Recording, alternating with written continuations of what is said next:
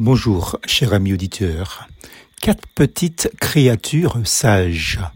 Il y a sous la terre quatre animaux petits et cependant les, des plus sages. Les fourmis, peuple sans force, préparent en été leur nourriture.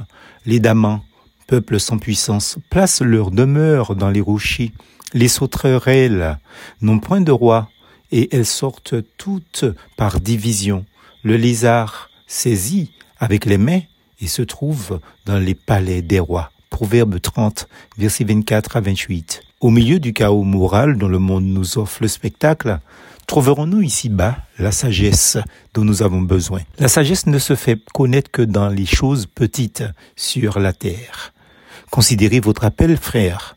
Parmi vous, il n'y a pas beaucoup de sages selon l'homme, pas beaucoup de puissants, pas beaucoup de nobles, mais Dieu a choisi les choses folles du monde pour couvrir de honte des hommes sages. Et Dieu a choisi les choses faibles du monde pour couvrir les choses fortes. Et Dieu a choisi les choses viles du monde, celles qui sont méprisées et celles qui ne sont pas, pour annuler celles qui sont, afin que personne ne se glorifie devant Dieu.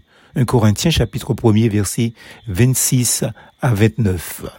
Oui, la sagesse, selon Dieu, se trouve de concert avec la petitesse. Premièrement, les fourmis. Les fourmis font leur provision pour le mauvais jour. Elles sont prévoyantes. Leur sagesse consiste à se pouvoir de ce qui entretiendra leur force, car elles n'ont aucune en elles-mêmes.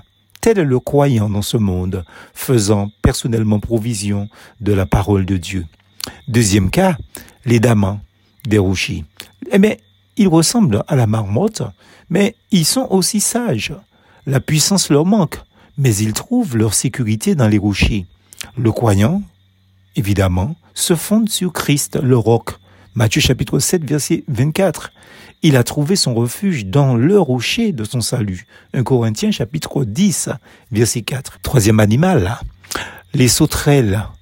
Les sauterelles n'ont pas de roi, l'autorité leur manque, mais leur force est dans leur rassemblement. Telle la force de l'assemblée, c'est-à-dire l'église locale, chose sage entre les sages. En des jours où toute autorité visible a disparu. Quatrième animal, le lézard. Il est un être sans défense, quelle que soit la main qui le saisit. Peut-on voir quelque chose de plus craintif et de plus misérable qu'un lézard? Et cependant, rien ne l'empêche de loger dans la demeure de la magnificence royale. La sagesse du croyant consiste à n'être rien et son insignifiance même lui ouvre un libre accès mais dans la gloire céleste.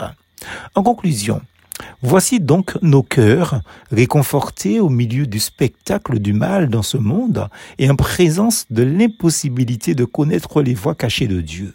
La sagesse s'est révélée à nous dans les choses humbles et petites, mais ce ne sont pas seulement d'infimes créatures qui nous en donnent l'exemple.